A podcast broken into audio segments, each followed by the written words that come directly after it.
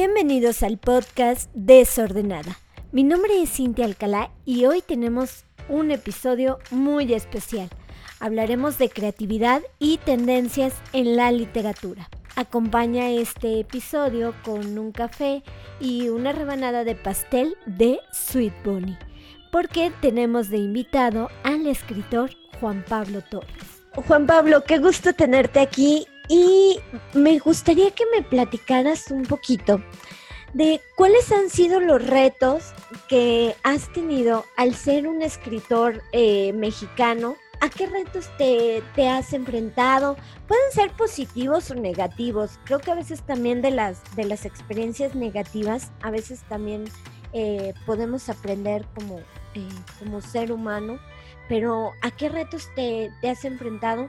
en un país como, México al dedicarte a algo, creativo como es la escritura. Cintia, pues primero qué gusto saludarte, qué gusto platicar contigo de nuevo. Eh, pues mira, los retos son, creo que los retos se marcan incluso por etapas. Eh, son diferentes los retos de, en mi caso, el escritor que, que empezaba, ¿no? Y que no tenía una ruta si bien, por ejemplo, para publicar no hay una, un camino específico, pues cuando empieza uno a escribir y, no tiene ni un texto que publicar, sino que lo tiene en la mente y que empieza a desarrollarlo, eh, ese es el primer reto. Es contra uno mismo, ¿no? Es, como el, tú eres tu propio rival, ¿no? Entonces, eh, poder escribir o no poder escribir, lo podré hacer bien, seré bueno en esto. Entonces, eh, creo que esos primeros retos son, son personales, ¿no? De, trabajar, de disciplinarse. Creo que en, los temas de creatividad que tú abordas, pues la disciplina tiene mucho que ver, ¿no? La creatividad es una...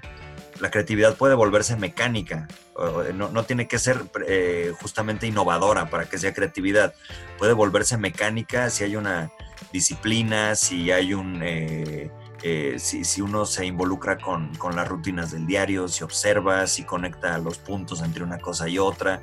Eh, es como este gran archivo que uno tiene en la mente eh, desde la infancia y que de alguna forma pues logra rescatar y unir con el presente, ¿no? Y, pienso que ese primer reto fue, fue eso, ¿no? Saber si, si podía escribir. El segundo fue pues ir contra, o más bien a la par de los talleres, seguía en esta lucha contra mí mismo, ¿no? Y era eh, llevar un texto cada semana a un taller, eh, saber si podía desarrollarlo, saber si gustaba y tal, ¿no? Entonces, lo que me pasaba es que ya cuando mis lo, que escribía le gustaba al, grupo, pues te tienes que salir del taller, ¿no? Porque entonces ya, ya necesitas moverte, o sea, como que esa es una parte también fundamental de la, de la creatividad, que es eh, irse, ir, ir, la movilidad, pues, ¿no? La movilidad y más porque atender al gusto de unos cuantos, pues eh, se vuelve, eh, es un estancamiento. Entonces, pues la creatividad creo que requiere movilidad también. Eh, después vinieron otro tipo de retos, Cintia, como el publicar, cómo publicar, con quién, quién puede revisar incluso un texto que escribo, ¿no? ¿Quién puede validar que la historia que escribí vale la pena, siquiera, ¿no? Entonces, todos estos retos, digamos, Cintia, los fui los fui aclarando con la gente que tenía alrededor y con, y con las herramientas que uno tenía alrededor. Entonces eh, buscaba amigos para que leyeran lo que escribía, eh, iba a ferias de libro, conocía gente, conocía editores, eh, leía mucho, o sea, o leo mucho, saber qué se está escribiendo. y quizás ese, ese otro reto de la, de la publicación, de tener por fin una primera publicación y tal, pues lleva tiempo, o hay que ser, hay que ser paciente, ¿no? También la industria creativa es un poco así y, hay que tener paciencia para poder desarrollar y ver capitalizado algo. Eh, y los siguientes retos del escritor, creo, Cintia, en mi caso, pues han sido los de encontrar, encontrar historias que, que valga la pena contarse, eh, imaginar, fantasear sobre lo que se puede escribir, eh, sobre el contexto en el que se puede escribir, los personajes. Eh, y siempre va a ser pues la promoción, la distribución. Ahora que estamos saliendo de, esta, o que al parecer salimos de esta pandemia, pues perdimos em, perdimos contacto con los lectores también, porque antes nos podíamos reunir en una feria de libro, por ejemplo, ¿no? Y reunir a, 50, 200 personas eh, en una presentación, eh, que el libro, el libro fluyera, ¿no? Y, que se fuera ramificando su venta, pues, ¿no? Eh, hoy no, hoy es, muy, es muy difícil, ¿no? Y todo es en lo virtual, y también desaparece una barrera para la, para la distribución del trabajo. Entonces, ese es un reto actual que le corresponde tanto a autores como a, como editores, ¿no? O editoriales. Oye, Juan Pablo, precisamente hablando de, las editoriales, eh, ¿cómo te fue? ¿Cómo es trabajar con una, con una editorial este, mexicana? Y, eh, y bueno, que, poco a poco se, se, han ido abriendo caminos como, como Gato Blanco. Este, ¿cómo, ¿Cómo es trabajar con ellos? Fíjate que eh, tengo una impresión extremadamente positiva de, Gato Blanco. O sea, eh, José Bernal, que es, el, que es el editor y quien dirige la, editorial, ha hecho una, red de creativos precisamente, ¿no? Entonces eh, tiene contacto con eh, ilustradores, por ejemplo, con autores, con talleristas, con imprentas, tal. O sea, ha logrado como amalgamar muy bien desde su posición lo que es una editorial. Y y a mí me sorprende eh, para bien eh, cómo trabaja. O sea, creo que esto de bueno tienen algunas editoriales independientes que son muy puntuales, son muy profesionales. Eh, José es arquitecto y pues definió su destino en la literatura en algún momento y se apasionó por el tema y fundó su, su editorial, ¿no? Entonces, eh, creo que ya hay mucho, hoy hay muchas posibilidades, ¿no, Cintia? Como, como, como en todo también. Hay, hay de todo tipo de editoriales independientes, buenas, malas, eh, que trabajan eh, con, que son profesionales o que, que no lo son. Pero justo con Quiero ver tu dolor, que es esta, el, último lanzamiento, me tenemos colaboración o una coedición con Al Revés, que es una editorial de Barcelona y durante la pandemia estuvimos trabajando el texto de manera que Ilia Pérdigo, que es el editor de Al Revés, eh, pudo, dictaminar el texto y después pasarlo con Gato Blanco, ¿no? incluso la historia sale un poco de ahí, o sea, de una feria de libro en la que yo ya conocí a Ilia y e-, ellos publican solamente novela negra. Y yo tenía muchísimas ganas de publicar con Al Revés y, de hacer algo, algún thriller, algo de suspenso, algo de novela negra, etcétera, ¿no? Entonces, ahí empecé a platicar con él y me dijo, pues el día que tengas algo, mándamelo y lo, y, lo checamos, ¿no? Y vemos qué onda. Salió esta novela, eh, estuve, eh, creo, resolviendo algunas dudas porque la novela hasta cierto punto tiene humor negro. Y era, era una de mis dudas, ¿no? Si cabía en la línea editorial de Al Revés el humor negro, porque es quizás en el, en el lugar en el que me siento más cómodo. Me siento muy, muy cómodo escribiendo de León y me siento muy cómodo eh, empleando esa, ese recurso, pues, ¿no? Del humor, del humor. Y, digo, eh, a veces sale, ¿no? A veces el tema se presta, a veces no, pero, pero en esta novela se dio y se dio bien creo. Y, me decía Ilia, eh, mira, la línea tiene que ser abierta, o sea, para la novela negra y tal, no, no, no, no tiene que ser en específico un, un drama 100% para que esto pase, ¿no? O sea, eh, no tiene que sacar lágrimas ni nada para que, para que suceda de otra forma. Entonces, eh, eso me dio, mucha, me dio mucha libertad también de escribir, ¿no? Y al momento que dictamina Ilia, le pasa el trabajo a, José y, José también decide ya en coedición con, con, con, con Al Revés publicar con ambos ellos, ¿no? Con Gato Blanco y con Al Revés. Oye, Juan Pablo, precisamente, cuéntanos un poquito de, de Quiero ver, quiero ver tu dolor y cómo es o cuáles son los retos de escribir de, de, fútbol, ¿no? Habrá quizá eh, retos distintos que a lo mejor los que mencionas de, de, escribir a lo mejor de comedia, a lo mejor de escribir de este novelas románticas. Eh, ¿Cuáles son, cuáles son estos retos de, de abordar este, este tema? Fíjate, Cintia, el. Eh, me voy a remontar un poco a los de arriba. Y los, los, de arriba es una, es una novela, sí, con un mero toque futbolero y que tiene. Eh, y que jugaba yo con la. pues no sé, creo que con la idea de burlarme de, de, mi, de mi propia afición, ¿no?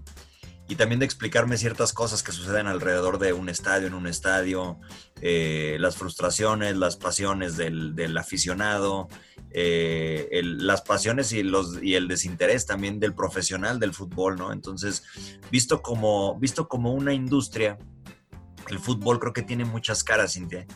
Y como todo en la vida, ¿no? A lo que se le puede, a lo que se le puede tomar eh, y, y jalar esos hilos, pues hay que hacerlo, ¿no? Entonces yo, yo, entendía desde mi perspectiva que el fútbol con esas mil caras, pues podía, podía emplearlo a fondo, o podía emplearme yo a fondo y, de ahí sacar mucho material.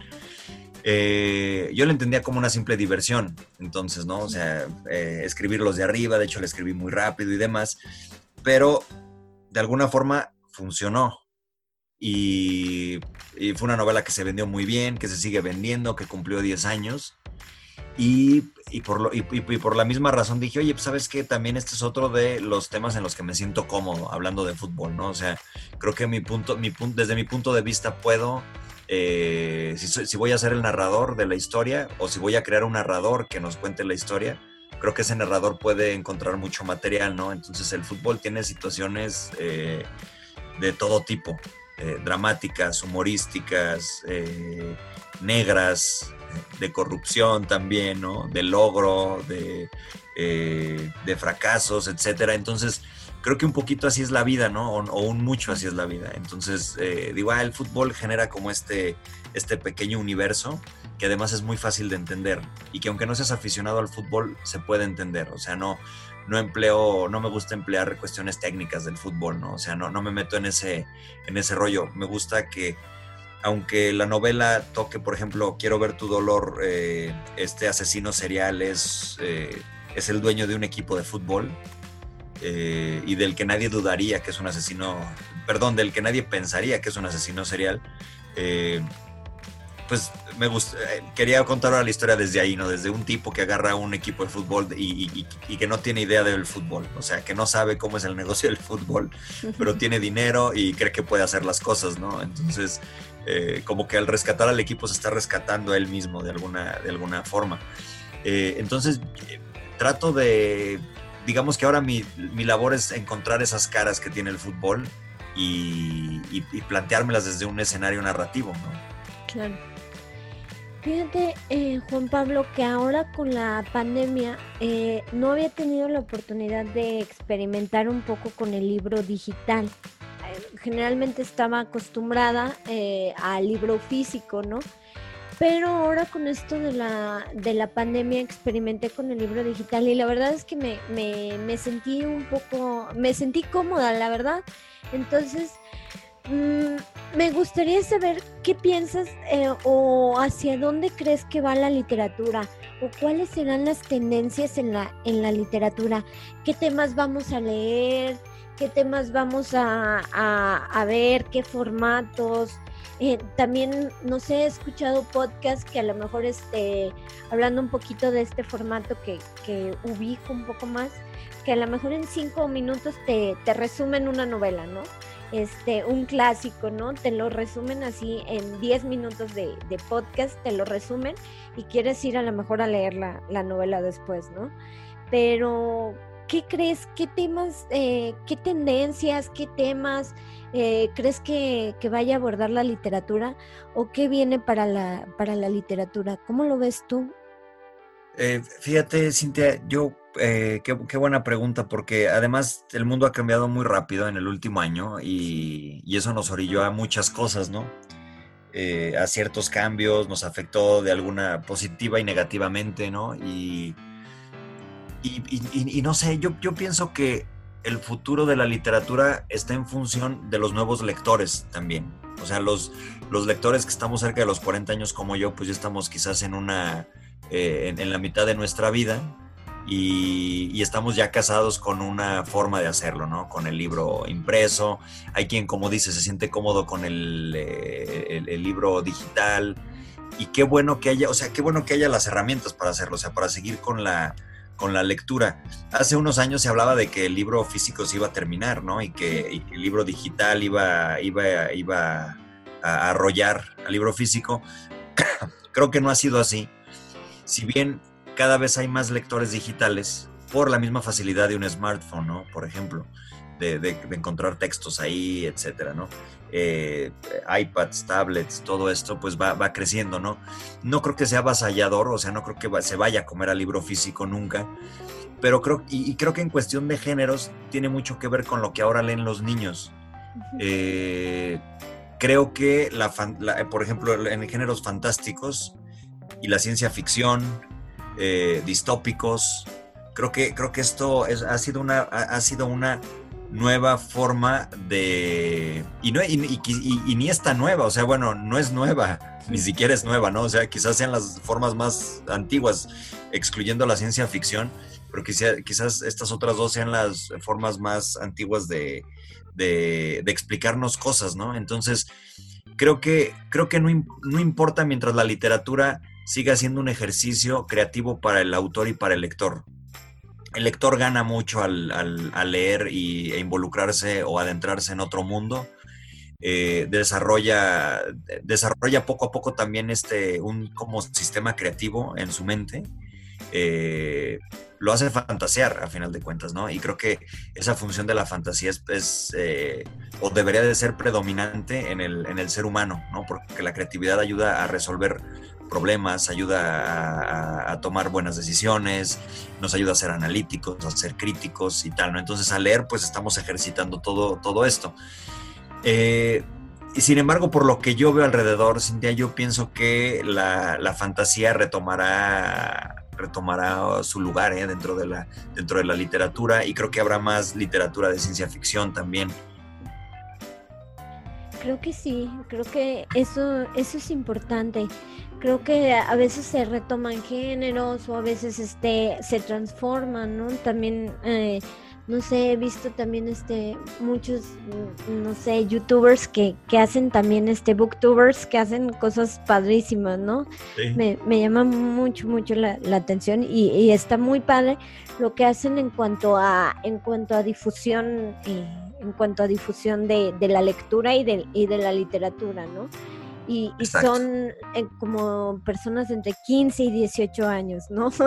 Entonces, pues... Y, de alguna forma van a, ir, van a ir dictando el camino, ¿no? O sea, para la lectura y demás, ¿no? Antes esto no pasaba, Cintia, nosotros, pues bueno, al menos yo cuando estudiaba primaria o secundaria, pues... O sea, no había una gran variedad de novela juvenil, por ejemplo, ¿no? O no había novela juvenil era muy poco lo que había. Entonces, eh, pues los maestros de literatura tenían que echar mano de cosas eh, que para un niño de 15 años, un chavo de 15 años, era aburridísimo. Hoy no, hoy hay mucho material y eso, y eso creo que incrementará los, los, índices de lectura también en, el país, ¿no? Entonces, eh, sí soy partidario de que se tiene que escribir de cosas que le interesen al, público, no solo, no solo al autor. O sea, el autor también es como un vehículo de su época, ¿no? En cierto sentido. Entonces, eh, pues el autor también tiene que adaptar su, forma de ver la vida a, lo que, a lo que existe actualmente, ¿no? O sea, si se, obviamente si se vale de recursos históricos y demás, pues enriquece, eh, enriquece la obra, pero pero siempre y cuando pueda hablar de algo que, le identifique al lector. Sí, creo que sí.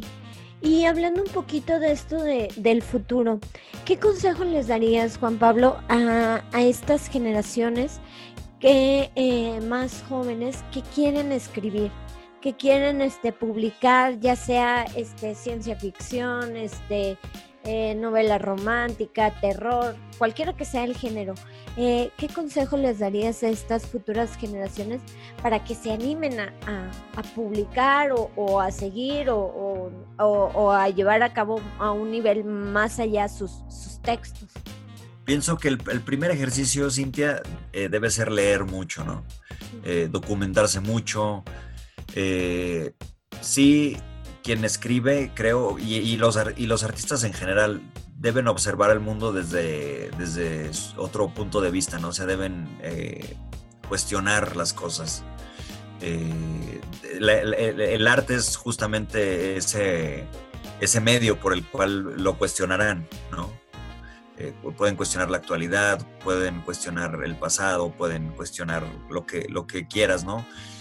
Eh, pero creo que el primer ejercicio es leer, observar. Eh, y, mira, quien, quien tenga intenciones quizás de profesionalizarse en el tema, yo les recomiendo que se acerquen a talleres de literatura, que estén de literatura y de escritura creativa. ¿no? Hoy hay mucha oferta también en la región y en todo México y, que exploren, y que exploren por ahí, ¿no? También a veces son pesados los talleres, o pueden llegar a ser pesados, la gente no se anima a leer sus propios textos y tal, pero creo que funciona para, para leerse a sí mismos también.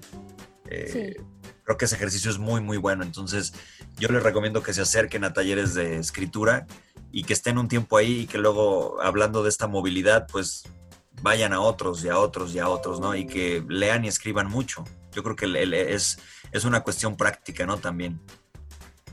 Oye, Juan Pablo, y en la etapa de la promoción, eh, ¿qué, ¿qué, nos aconsejas para vender eh, nuestro arte o cualquiera que sea, ¿no? Por ejemplo, hay, hay alumnos que quieren ser este, cineastas, que quieren ser a lo mejor este, actores, actrices, eh, escritores.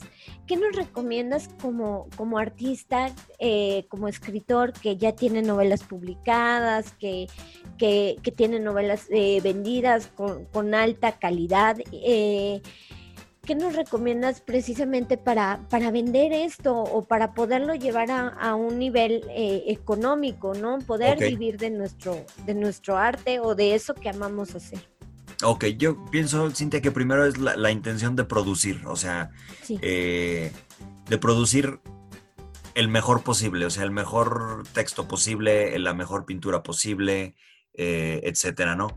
Y que también se entienda que hay ciertas, hay etapas para cada cosa. Hay etapas para aprender, eh, hay etapas para equivocarnos, eh, hay etapas para frustrarnos, hay etapas para ir cosechando todo eso que se quedó atrás, ¿no? Eso que se fue sembrando y demás. Entonces, yo creo que lo primero es que sean muy pacientes, o sea, si es una carrera de resistencia, si es que sí hay que, hay que, hay que darle, creo que su valor específico a cada etapa. Y, creo que la primera es esta, ¿no? La del aprendizaje y luego la de toparse con, otros textos, con otros autores. En mi caso, pues fue, por ejemplo, con talleres y cosas de este, de este tipo. Eh, y creo que su propio trabajo irá, les irá dictando en qué, en qué momento ya tiene un valor, ¿no? Porque el público se acerca a ti, porque eh, puedes ver reacciones de la gente. Eh, y eh, quizás un especialista en el tema te, puede, te pueda decir, oye, esto ya, esto ya empieza a tener un valor, ya estás desarrollando. creo, que, creo que algo importante es que en este proceso, Cintia, el, artista empieza, empieza imitando, ¿no? Empieza imitando, empieza copiando y luego va generando un estilo propio, ¿no? Decía, decía Picasso, decía que los buenos artistas copian, y los grandes artistas roban. Entonces, creo que bajo esta máxima de, Picasso se habla de las etapas, ¿no? Cómo debe ser. El aprendizaje es mucho imitar, es mucho imitar, e, es perfeccionar. Y es, en el caso de quien escribe, pues es ir encontrando su voz narrativa, en, qué lugar se sienten cómodos, eh, en, qué, en, qué, lugar creen que ya están como la voz sólida que, que, puedan ser, ¿sí me explico? Eh, en, qué, en qué momento ya dejaron de imitar a, los, a, los, a los que les marcan como referencia.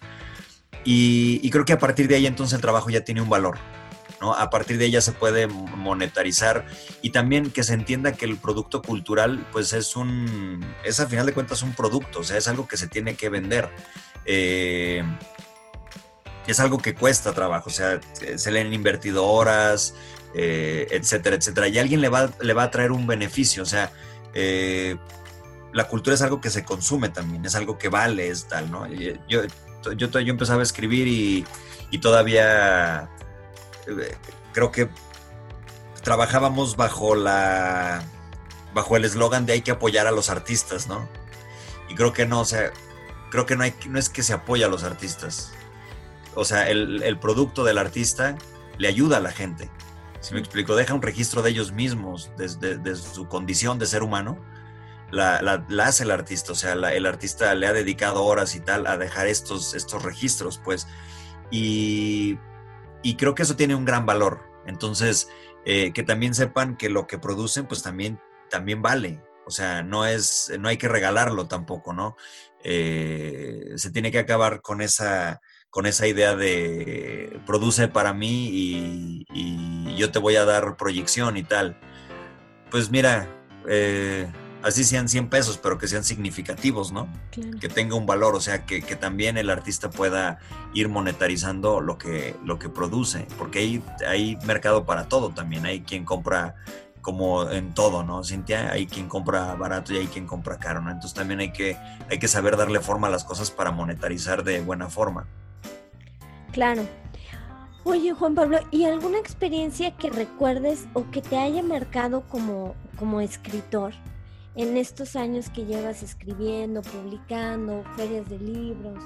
¿Alguna experiencia que, te haya marcado? Eh, fíjate, Cintia, que tengo, muy presente de, todos los talleres que hice, hice varios, y, uno que, a, uno que le tengo gran, gran aprecio es uno que, que daba Javier Velasco en la Ciudad de México. Y todos los jueves iba a la Ciudad de México a, pues a tomar el taller, ¿no? Entonces Javier llegaba el taller creo que empezaba a las 7, era de 7 a 9, una cosa así, ¿no? Yo ni dormía ya, yo eh, acababa el taller y me regresaba en autobús a León. Dormía en el autobús y, llegaba a trabajar al día siguiente temprano. Pero era el tipo más feliz del mundo, ¿no? Después de esos talleres. Y, y Javier, me acuerdo, llegaba a 7 y media, 8, pero el tipo se desvivía en el taller, o sea, eh, lo terminábamos a las 12 de la noche, 11 de la noche, una cosa así, o sea, no tenía, no, no había límites, pues, ¿no? Entonces, eh, me acuerdo que yo venía de, trabajar en algunos talleres en Guanajuato y llevé algunos textos muy parecidos a lo que yo trabajaba en Guanajuato. Y Javier leyó alguno de estos, lo leemos ahí en voz alta y tal. Yo desde el inicio le dije, oye Javier, yo tengo la intención de profesionalizar mi talento, entonces pues me interesa mucho que, seas muy crítico, pues, ¿no? Con, con, con lo que escribo. Y leí uno de estos textos y me dijo, solamente te hace falta provocar más. Tienes que provocar al lector de alguna manera, ¿no? Y esta palabra se me quedó tan marcada eh, porque tiene hasta un sentido comercial, tiene un sentido artístico y tiene un sentido poético también, ¿no? Esto de provocar y hay que provocar y hay que provocar. Y, y, se, me, y se me quedó muy grabado, o sea, esta palabra la, la atesoro de alguna, de alguna forma, ¿no? Otra, otra segunda experiencia en cuestión de aprendizaje, Cintia, que también creo que me ha marcado, es la manera en que desarrollan la creatividad los ingleses. En algún, en algún taller en Faber Academy en Londres, un maestro eh, nos decía, tienen que escribir con, para que haya fluidez en la escritura, tienen que dejar que el inconsciente trabaje.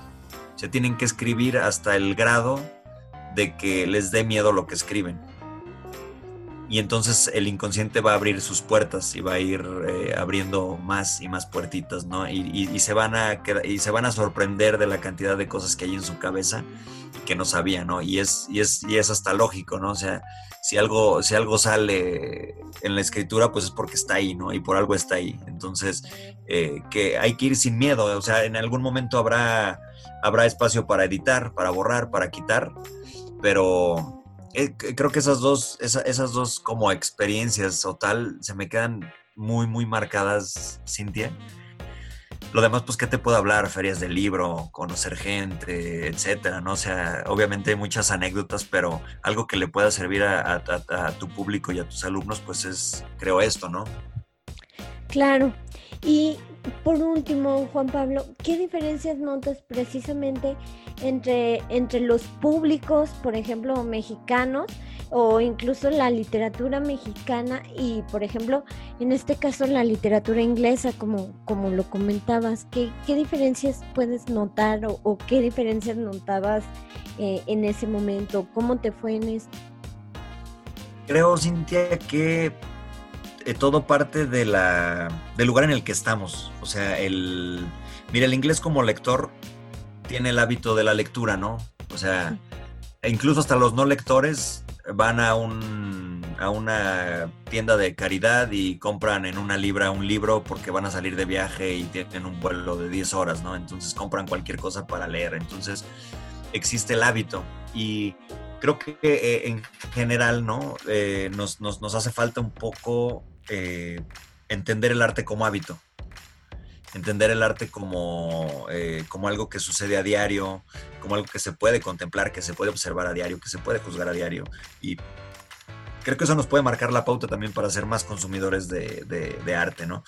En, cuestión de autores, eh, hay un autor inglés que me fascina, un británico, es eh, Roald Dahl y Roald Dahl tiene una serie de cuentos para adultos, no solamente estos cuentos para niños, ¿no? Como Matilda o Charlie, la fábrica de chocolates y demás, pero que demuestra el tipo de creatividad que tienen, que tienen los ingleses, ¿no? O sea, son, son tipos que creo que desde, desde, desde una isla, este, creo que esta sensación de encierro, de estar en una isla y, un poco alejados del mundo y tal, les abre la mente de muchas, de muchas maneras, ¿no? Entonces, eh, eh, hay cuentos de Roald Dahl desde la ciencia ficción, ¿no? O sea que uno, pensaría que está viendo el guion o, leyendo el guion de algún episodio de Black Mirror, por ejemplo.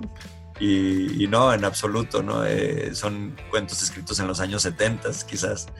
Eh, y, por ahí creo que la diferencia con los autores mexicanos es que, pues, las situaciones son muy distintas, ¿no? O sea México hoy vive una situación muy difícil desde unos años a la, fecha. Eh, se, vive, se vive, pareciera como en esta guerra constante, ¿no? Eh, entre la incertidumbre, la, inseguridad, eh, todo esto que, que, nos mantiene alerta de todo, ¿no? Y creo que ese estar alerta también nos hace escribir sobre ciertos temas que, que están muy, muy arraigados y a lo que también las generaciones de escritores quieren decir. ¿no? Entonces, creo que, creo que estas diferencias parten, parten de lo endémico también, Cintia. Claro. Juan Pablo, eh, por último, ¿dónde, eh, ¿dónde podemos encontrar tu novela Quiero ver tu dolor y todos tus demás libros? ¿Cómo, cómo la podemos encontrar? ¿Dónde? Y este, para eh, redes sociales, ¿cómo te podemos encontrar para saber un poco más de, de tu novela? Claro que sí, Cintia, muchas gracias además por el, por el comercial. lo, pueden encontrar. Eh, Quiero ver tu dolor y los de arriba la encuentran actualmente en el sótano. Eh, en algunas librerías está y si no lo pueden pedir y se los mandan y si no en el, en el sótano digital también les pueden hacer llegar a su domicilio el libro y también los encuentran en Amazon. ¿verdad? Pueden buscar ahí los de arriba, Editorial Gato Blanco o Quiero ver tu dolor, Editorial Gato Blanco o Juan Pablo Torres, ¿no? Por cualquiera de esas búsquedas. Eh, en redes sociales, Cintia, estoy en Twitter como arroba jupa-torres. En Instagram estoy arroba jupa torres y en Facebook también estoy como arroba jupa torres. Gracias Juan Pablo por la charla. Los invito a compartir esta entrevista y seguirme en mis redes sociales. Me encuentras en Twitter y en Instagram como Desordenada MX. También me puedes escuchar en Spotify en el podcast Las Crónicas del Astronauta. Nos escuchamos en el siguiente episodio de Desordenada.